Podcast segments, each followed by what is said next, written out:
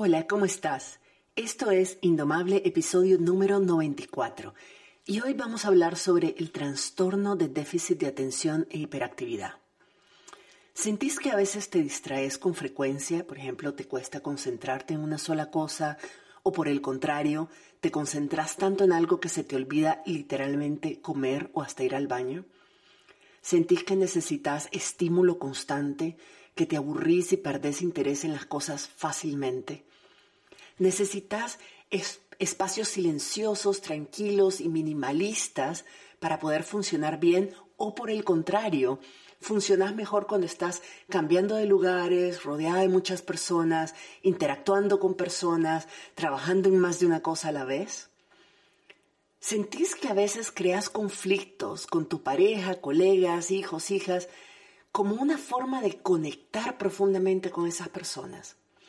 Si respondiste que sí a una o más de estas preguntas, es posible que tengas algún nivel de neurodiversidad y vale la pena que te informes más sobre eso.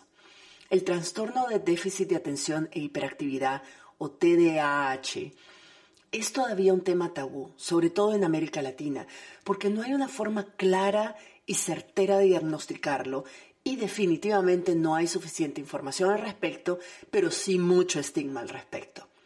Pero en realidad el TDAH es un tipo de neurodiversidad que afecta por lo menos al 3.5% de la población. Y eso solo contando a las personas que lo han diagnosticado y que por tanto lo reconocen y puedan decirlo. Lo que significa que el porcentaje real de personas que tenemos algún nivel de neurodiversidad, en particular TDAH, es muchísimo más alto y puede afectar mucho nuestra vida cotidiana y nuestras relaciones. Por eso es que vale la pena que nos informemos más sobre esto, sobre todo si sospechamos que nosotras o alguien cercano puede tener TDAH. Informarnos nos ayuda a tener herramientas para integrar esa neurodiversidad y aprovechar sus beneficios, que tiene muchos, en lugar de simplemente sufrir en silencio y en ignorancia los efectos negativos de esta neurodiversidad. En este episodio conversamos con mi amiga Aide Chávez Frescas, una joven que es mexicana viviendo en Nueva York y que hoy trabaja como Community Manager de un organismo no gubernamental que brinda recursos y apoyo a personas con varios tipos de neurodiversidad. Aide no es psicóloga ni terapeuta, o sea que este episodio no pretende ni diagnosticarte ni eh, darte la información que tu doctora o tu doctor podrían brindarte, pero ella ha tenido que lidiar con el TDAH toda su vida y de forma proactiva ella se informó sobre el tema e hizo una alianza con sus doctores para ayudarse a sí misma a manejarlo de la mejor forma posible. Y a partir de ese momento su vida cambió radicalmente porque entendió bastante mejor cuáles fueron las causas de algunos de sus comportamientos y reacciones que no le daban los resultados que ella quería y también pudo diseñar estrategias para lidiar mejor con ello. Ahora habla de este tema y comparte información y experiencias sobre el TDAH en su canal de TikTok, que tiene más de un millón de seguidores, y también en su, en su canal de Instagram, que tiene más de 70 mil seguidores, lo cual nos indica que habemos muchas personas queriendo saber más sobre este tema para ayudarnos a nosotras mismas a tener una vida cotidiana más saludable y tener relaciones personales más armónicas. Así que en el episodio de hoy vamos a abordar qué es el TDAH y el estigma que hay sobre esta neurodiversidad, cómo se manifiesta, por lo menos en el caso de AID, pero es posible que vos también a lo mejor te identifiques con alguno o varios de estos síntomas, cómo manejar tu neurodiversidad de forma saludable y compasiva y cómo apoyar a otras personas que tienen TDAH. Así que espero que esto te guste y nos escuchamos más tarde. Estás escuchando Indomable con Virginia Lacayo, con quien en cada episodio aprenderás a entender tu mente, a identificar tus creencias limitantes y a saber cómo manejar tus pensamientos y emociones para que realmente puedas tener el control de tu vida.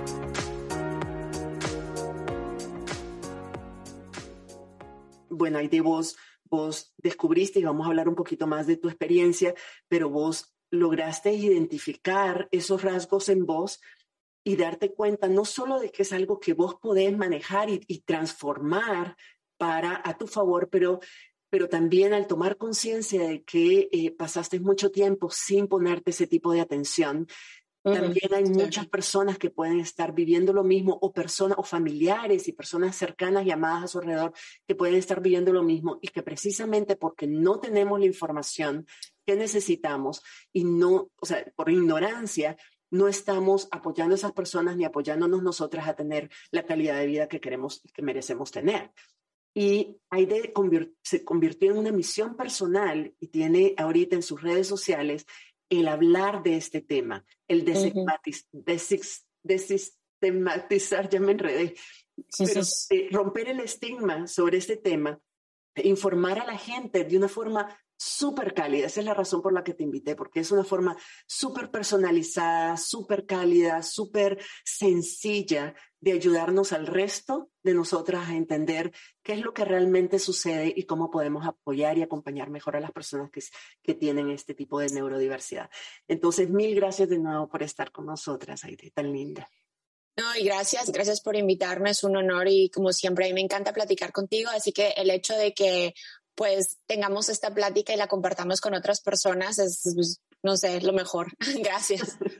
Tan bella. Y yo al final de las notas del episodio voy a poner todos los datos de ella para que puedan seguirla. Tiene en TikTok tiene más de un millón de seguidores, en Instagram que acaba de arrancar tiene 71 mil seguidores y creciendo todos los días, lo cual es un indicador de que vemos muchas personas que realmente necesitamos y queremos estar más informadas y queremos poder entender mejor cómo funciona la mente humana, que es tan compleja y tan diversa y, de la cual sabemos todavía tan poco.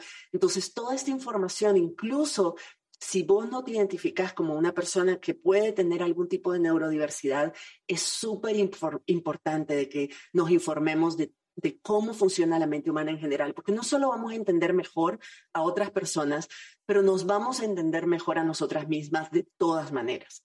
Esa es una de las formas en las cuales nos vamos conociendo, nos conocemos por identificación o por contraste, pero todo, todo nos permite entender mejor cómo funcionamos y por tanto tomar las decisiones que son más correctas para nosotras. Entonces comencemos por ahí. Eh, en, en inglés la sigla es ADHD, en español es TDAH, que es trastorno de déficit de atención e hiperactividad, que no es lo mismo que el trastorno de déficit de atención, simplemente el ADHD, y que hay, otros tipos de neurodiversidades, pero en particular este, ¿cómo lo describirías, Aide? Bueno, el, el, ADHD, lo que viene siendo el TDAH, TDAH eh, se casó con el, el ADHD básicamente y entonces los eh, expertos ahora nomás nombran el TDAH como una como un trastorno, los juntaron a los dos. Entonces esto eh, quiere decir que las personas que están que, que, no tienen la hiperactividad entran también dentro de este diagnóstico. Entonces cuando las personas te dicen yo tengo ADHD, eh, también incluye el ADD, entonces, esto es nuevo que, hicieron y tiene sentido porque es, es, es, un, es tan grande y tan amplio y las personas que lo tenemos nos damos cuenta y sabemos que estamos en diferentes espectrums e incluso en la hiperactividad, incluso en esos, en la, en partes de este batalla, no batallamos, pero este, tenemos diferentes aspectos y, y sí, entonces ahora las dos están incluidas y cuando, también esto es importante mencionar, y cuando tienes eh, una neurodiversidad, también hay más probabilidades más grandes que puedas llegar, llegar a tener otra, otra neurodiversidad. Esto quiere decir que si tienes, como yo que tengo ADHD, también sería recomendable este, que te hicieras un examen de dislexia, discalculia, otras cosas, porque te puede, también lo puedes llegar a tener. Simplemente tu mente está, eh, como tú lo dijiste muy bien, Virginia, diseñada diferente, entonces puede, tienes, sí, es más propensa a tener esto. Y lo que a mí me lo que yo me, gusta eh, comentar siempre es que saber esta información tiene que venir sin miedo y es como con una cuando Sí, o sea, tienes que llegarle a esta información sin miedo. Es más bien dicho, como tú lo dijiste, para que te agarrar herramientas y realmente estar en la vida preparado para todas las cosas que están pasando, porque nadie en esta vida te prepara. O sea, uno va a la escuela y te tratan como todos iguales, ¿no? Que está bien, pero realmente la mente eh, que, que, tengo yo eh, necesita diferentes cosas. Entonces, es por eso que es importante y que lo comunico tanto el saber, tener un diagnóstico y cabe decir que yo entiendo que no todas las personas tengan el dinero es dinero y, y, y, los doctores este, para poder este, tener un diagnóstico oficial. Pero también eh, creo que es necesario eh, si tú sientes y tienes todos los diagnósticos, empezar a tomar eh, iniciativa y empezar a ayudarte tú solita, aunque no tengas el diagnóstico oficial, porque uno sabe, ¿no? También, o sea, yo siento que cuando te empiezas a ver todos los síntomas y todo, y dices, ah, caray, no, pues sí, sí soy yo. Antes de llegar, porque yo fui la que le dije al doctor que yo lo tenía también. Entonces yo fui la que le, y el doctor, no, no tienes, ¿no? Y, lo, eh, y fue que fue que me mandó a hacer los estudios porque yo fui la que, y me está segura que quieres pagar. O sea, claro, si le estoy diciendo que estoy batallando, no es porque estoy mintiendo, ¿ok? Y este, en fin, este, lo que yo voy con esto es que si tienes eh, tendencias, te estás dando cuenta, pues tú solita agarra tú y empieza a aprender porque Google es gratis y también hay montones de libros, la librería, la biblioteca y encontrar este tu ayuda que, para que puedas vivir mucho mejor. Y es, es, como, o sea, yo hago la, la, comparación como, imagínate que tienes problemas de la vista, que eres miope o que tienes astigmatismo y no ves bien y has pasado una vida viendo borroso y con dolores de cabeza y arrugando los ojos y todo para enfocar más. Y, y lo, lo, lo importante que es simplemente decir, bueno, en vez de, de eh, pensar que, ay, es que no quiero usar lentes, y negar y estar en negación de eso, la vida, la calidad de vida te cambia inmediatamente cuando simplemente te haces la pregunta, decir, ¿qué pasa si a lo, a lo mejor yo tengo mi vista está cansada y mi vista no está funcionando bien y si yo me pongo lentes, la vida me va a cambiar, voy a ver mucho más claro, me voy a sentir mucho mejor, no voy a tener dolores de cabeza.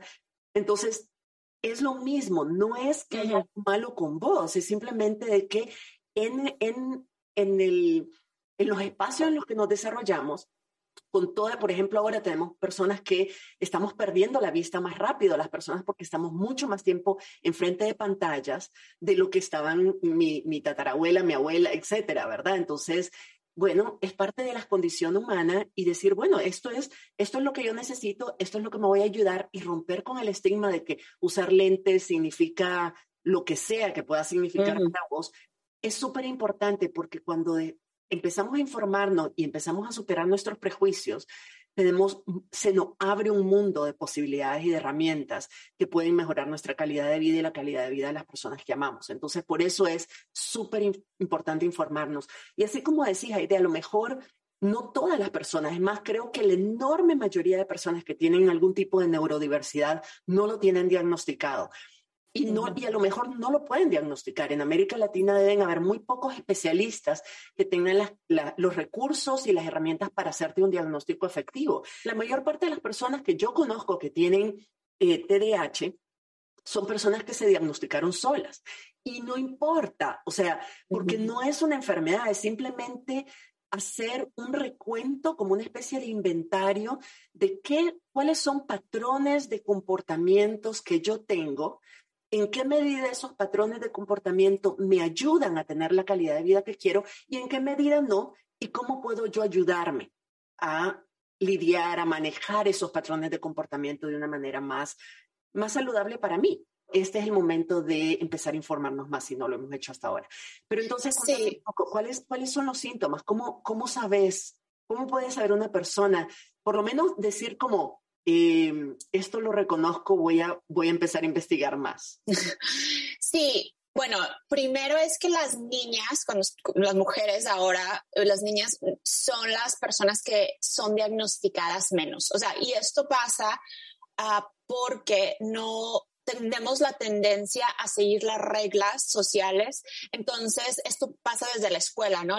no interrumpimos a la maestra, aprendemos muy fácil a imitar comportamientos eh, de las otras personas, entonces no, no se nos llega a diagnosticar. También tenemos la tendencia a ser de más no demasiado, pero sí inteligentes. Entonces, ahí está, ¿no? Pasas la clase, pasas los exámenes, no interrumpes, nadie te va a diagnosticar absolutamente con nada.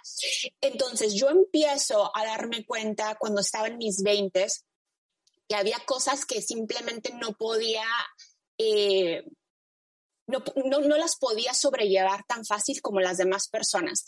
Eh, podría llegar a ser como en eventos sociales, cuando todo el mundo está como que tranquilo, platicando, yo no, no, me sentía tan a gusto como que nomás contar las cosas porque hablaba de más y contaba cosas de más que no venían al caso. O sea, es como que tú me preguntas, ¿cómo estás? Y yo, ay, no es que me dio una diarrea el otro día. O sea, eso no se dice socialmente, ¿sabes? Y, y, y la, la, reacción de la gente, yo me fijaba, ¿no? En su cara que, que pues, que, ¿por qué me está contando esto? Yo no la conozco, no somos amigas así o algo.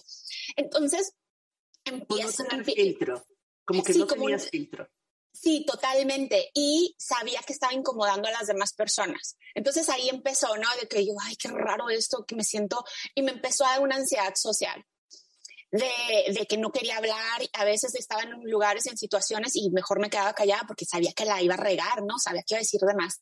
Empieza con eso y también empieza con una eh, depresión que me diagnosticaron los psicólogos. Fui con varios psicólogos y me, no, es que tienes depresión, tienes depresión.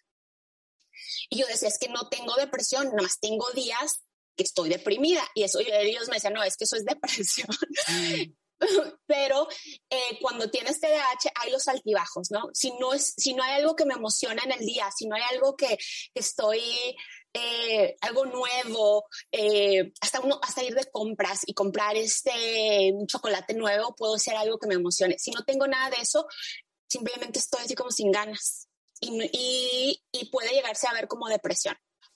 entonces, esa es otra de, las, de los este, síntomas que yo vi en mí y que viene a, pegado con la impulsibilidad, porque también era de que estoy ahorita aquí y luego de repente voy a renunciar y me voy a ir a vivir a la India y lo hago, o sea, y lo hago, sí sabes, pero sin tener una conciencia y un plan y como, no sé, o sea, gracias a Dios que las cosas han funcionado para mí, pues que no me fue de muchas cosas no me han pasado, pero a veces yo digo, híjola, o sea, sí me pasé, ¿sabes? O sea, de que a veces que sí, o sea, sí me pasé con mi vida.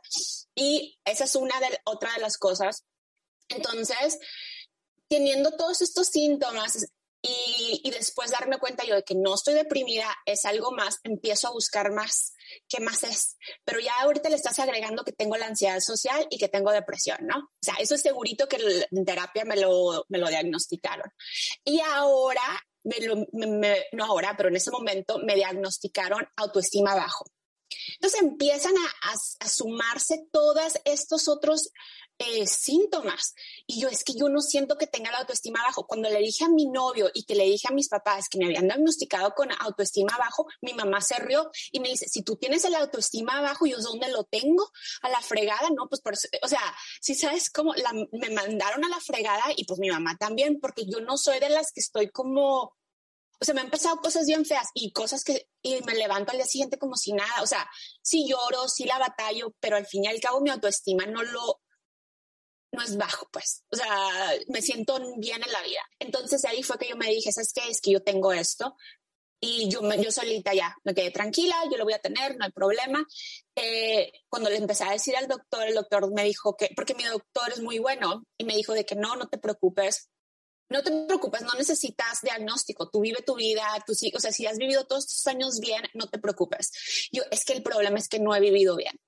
El problema es que la he pretendido mucho. Y cabe decir que el tratamiento lo empecé de siete días y ahora ya voy reduciendo, ya voy en dos días, eh, que nomás utilizo eh, mi medicamento. Entonces es, es algo que tú debes de, balancear dentro de ti, ver cuándo lo necesitas, cuándo no. Pero lo quiero decir lo quiero mencionar porque, porque es, eh, hay mucho estigma alrededor de eso. Entonces, y, yo creo que si yo lo hubiera tomado mucho antes, hubiera sido mucho mejor para mí. No hubiera batallado todo lo que batallé.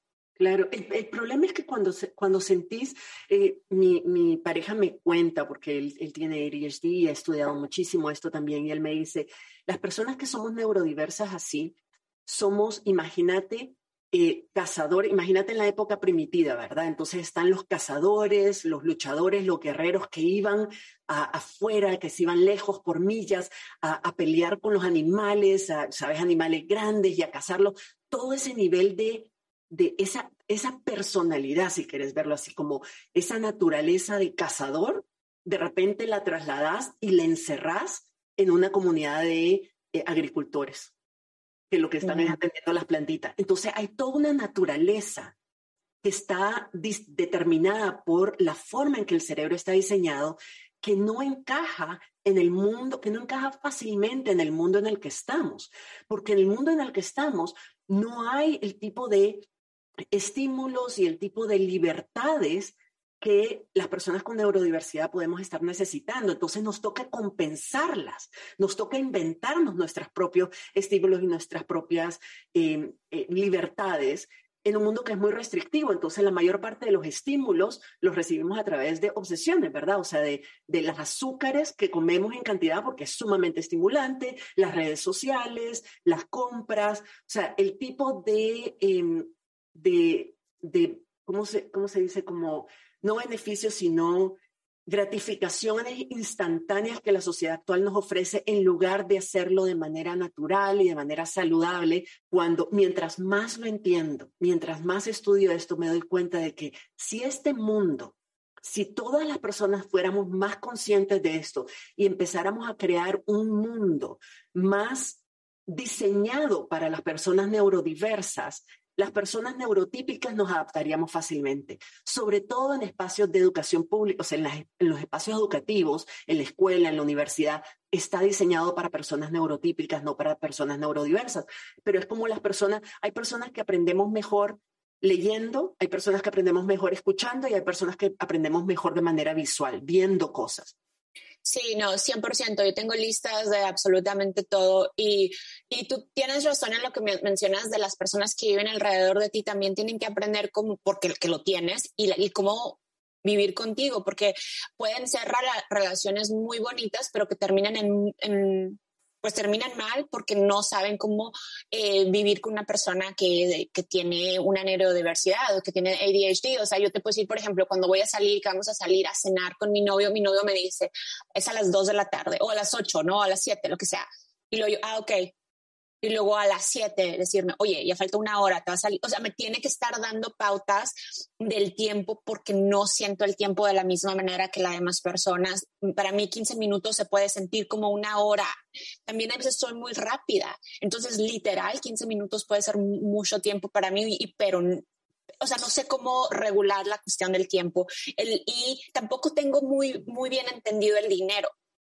Las dos cosas son cuestión de números y, y es interesante porque cuando lo hablo con otras personas que también tienen ADHD, todos estamos, es que sí, es súper difícil. Claro que te acostumbras, claro que tienes el teléfono, que te, las alarmas, igual con el dinero y todo, o sea, encuentras maneras, pero no es algo que yo que viene natural.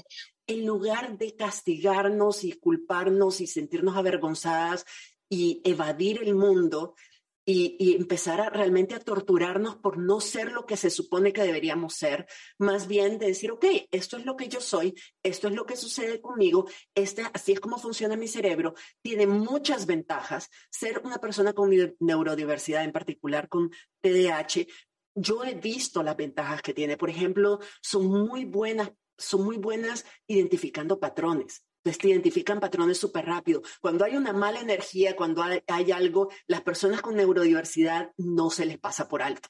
A las otras personas a veces se nos pasa por alto, pero tienen una capacidad de ver lo que es y no lo que queremos ver, sino lo que realmente es muy rápido y muy fácilmente. Como identificar patrones también, como por ejemplo apasionarse y concentrarse y hacer las cosas en, un periodo de tiempo que al resto nos tomaría mucho más tiempo. O sea, hay muchas ventajas de, ese tipo de, neurodiversidad. ¿cuáles serían tres recomendaciones hay de que vos darías a las personas que son neurotípicas que les permita apoyar más a las personas que, son que tienen neurodiversidad? Esta está difícil porque la neurodiversidad es muy muy amplia, pueden ser diferentes niveles y, cada, y también porque es muy amplia, puede haber eh, muchas personas que realmente no tienen la conciencia necesaria para poder darse cuenta el problema que pueden llegar a estar causando.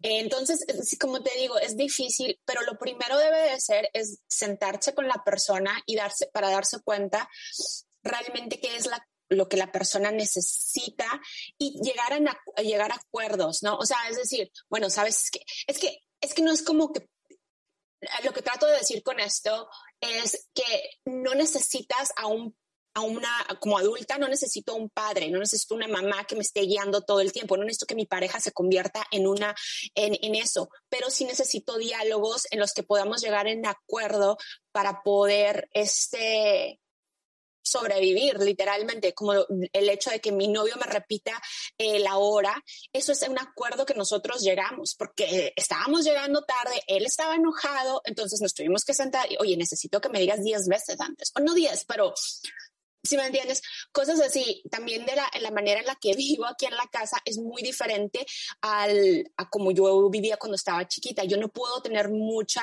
mucho arte, muchas cosas porque me distraigo en esas en mi mente no puede trabajar igual de la misma manera.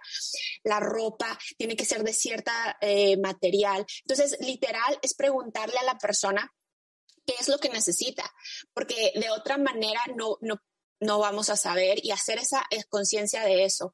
Yo tengo muy poquita ropa comparado con la mayoría de las mujeres.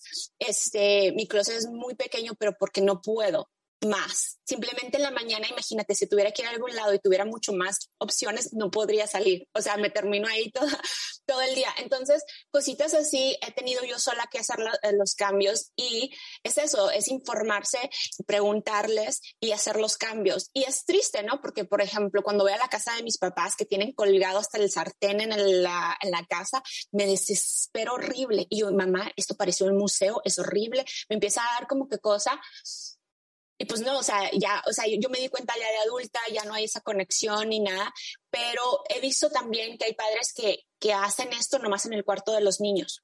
O sea, que les tienen el cuarto así como que súper, nomás tienes un par de zapatos, tienes esto todo súper organizado, si tienes un juguete, lo tiras el otro, así para poder llegar a tener ese orden en la mente. Entonces, pero en la casa no, el resto de la casa no. Pero el resto de la casa no, porque pues es que es su casa, ¿no? También es casa de los papás, entonces como que pues está difícil, pero lo hacen en el cuarto para que si de perdida la persona tenga un este un rinconcito y se puedan sentir bien. Entonces, eh, cositas así, empezar a hacer los cambios, preguntarle a la persona. También eso de preguntarle a la persona, hay veces ni, ni sabes tú sola qué es lo que necesitas. Entonces, por eso digo lo de informarse, buscar gente, no nomás como yo, ¿verdad? que pongamos en social media, también libros, montones de otra información que les pueda llegar a, ayudar. Y a veces, como decir, preguntarle a la persona y a veces la persona no sabe, sobre todo si sí. si niñas, pero entonces si uno tiene conciencia, lo que hace es empieza a experimentar. Dice, ¿qué te parece si probamos a hacer esto a ver si te funciona? Si no le funciona, bueno, probemos otra cosa. O sea, el punto es que uno tiene que, en general, todas las personas tenemos que experimentar con nuestra vida para ver qué es lo que nos funciona mejor y qué no, pero mucho más cuando estás, cuando tenés alguna neurodiversidad y estás en un mundo diseñado para neurotípicos. O sea, con mucha más razón necesitamos experimentar y ver cómo ajustamos el mundo a algo que a nosotras nos funcione y que nos permita tener la, la calidad de vida que queremos tener, que merecemos tener. Sí, y esto va de, sí, de, tener estas conversaciones con todo el mundo, básicamente. Y es por eso que hago, los videos, por eso tenemos esta conversación para romper este estigma que existe, especialmente en la comunidad este, latinoamericana que tenemos, nosotros, en la que vivimos nosotros, donde estos esto no es visto de manera aceptable. O sea, no sé, eh, mi familia lo veo con mis amigos, todavía hasta la fecha hay gente que o de adulta, o sea, estoy conversando con ellos, oye, tú tienes esto, ¿eh? Ay, qué gacho. O, o sea, los comentarios que a veces recibo, yo digo, wow, o sea, si no tuviera si no fuera una adulta, yo estaría llorando en el baño porque ustedes no tienen idea de lo que están diciendo. Y es, pero no me importa, o sea, tampoco es así. Um, pero a lo que voy es que seguir este, teniendo estas conversaciones con otras personas y verlo, verlo bien. O sea, la decisión que tú tomes de, de, de cambiar tu casa y no tener cuadros. A mí ahí viene gente que me y dice, oye, aquí parece que bla, bla, bla. Y sí es lo que yo necesito. Y ya, o sea... Pues sí, es tu casa, o sea, y, ser minimalista además no tiene absolutamente, es, es una tendencia si lo quieres ver así también. Sí, de hecho mucha gente piensa que yo soy minimalista por la manera en la que me visto, la ropa que tengo o lo que mi casa o lo que sea. Y realmente no, a mí me encantaría hacer, hacer como mi mamá que tiene un montón de cosas como hasta el sartén colgado, pero me afecta, me afecta en el día, de, pierdo cosas, pierdo más cosas, batallo más para funcionar. Entonces, no, no se puede no se puede.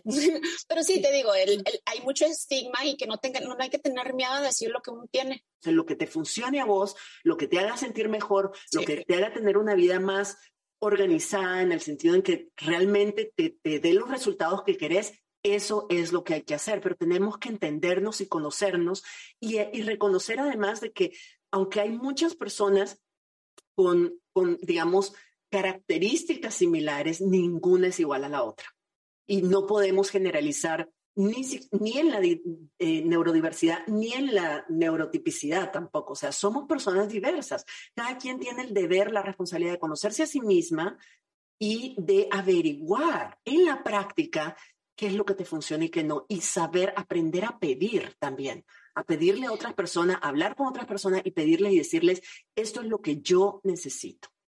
Y el cambio que vas a sentir y que vas a ver en ti es 100% eh, otra vida otra vida. Yo puedo decir y testificar que en el momento en el que yo acepté que tenía TDAH, que es algo que voy a tenerlo por el resto de mi vida, y, busqué ayuda, leí, me, me, puse al día en todo, fue cuando cambió absolutamente todo y pude llegar a tener desde amistades, relaciones, mejor, mejor, relaciones con mi pareja, todo, todo me cambió completamente en el trabajo, o sea, es algo que, que simplemente es tan beneficioso que, que, soy otra persona, completamente 100% otra persona el momento de darme cuenta que lo tenía. Por eso, eh, pues sí, pues por eso hacemos lo que hacemos aquí. Entonces sí, sí, qué bueno, qué bueno que estás haciendo este, este podcast y ojalá, este, si alguien tiene cualquier pregunta, este, pues que nos la mande. Y este, a lo mejor hacemos otro segundo con las preguntas de las personas, si, si hay muchas preguntas. Fantástico. Sí, sí, sí. Si tienen preguntas, pónganlo en los comentarios en mis redes sociales o en, o en el sitio del podcast y yo agrupo todas las preguntas y nos conectamos de nuevo con Aide para hacerle todas estas preguntas y que nos pueda responder. Yo sé que van a haber un montón de preguntas porque este es un tema que estamos empezando a tener conciencia y cada vez más estamos abriéndonos más a informarnos sobre realmente cómo funciona nuestra mente, cómo funciona la mente de las otras personas para poder tener una convivencia mucho más agradable, pacífica, inclusiva para todo el mundo. Muchísimas gracias. Y debo decir, me convertí en otra persona. Yo no sé cómo eras antes porque no te conocí de chiquita, pero ahorita soy una persona tan bella, con un corazón tan grande, tan maravillosa, con una capacidad de compartir, con esa vulnerabilidad, esa honestidad, que no sé si así eras antes, pero en todo caso estoy agradecida con el mundo de que seas así como sos ahora. Entonces yo y te invito, invito a todas las personas que nos están escuchando a seguirte, porque incluso si no, no se identifican con ninguno de los síntomas, es, es algo tan común en nuestro alrededor ahorita, en nuestro entorno, en las personas a nuestro alrededor, que vale la pena que nosotras nos informemos para poder apoyar a otras personas que a lo mejor no están conscientes de que podrían tenerlo y les podríamos ayudar a cambiar su vida de manera súper radical, así como sucedió con Aide. Entonces, si no es para nosotras y no es para un ser cercano, querido, siempre es bueno tener esta información y estar informadas para poder ayudar a otras personas que no tienen acceso a este tipo de información y a este tipo de apoyo.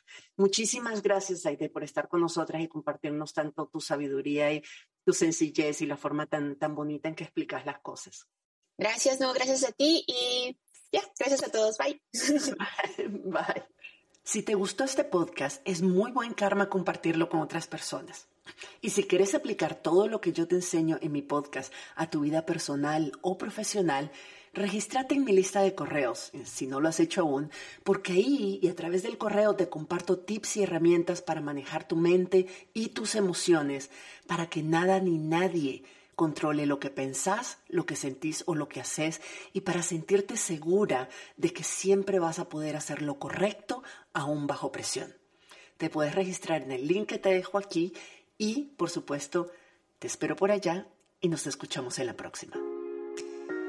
Si te gustó este episodio, puedes registrarte en el programa Indomable, la comunidad de desarrollo personal donde Virginia Lacayo te acompañará y te brindará herramientas que te ayudarán a transformar tu vida. Visita la página virginialacayo.com y regístrate para recibir contenido exclusivo.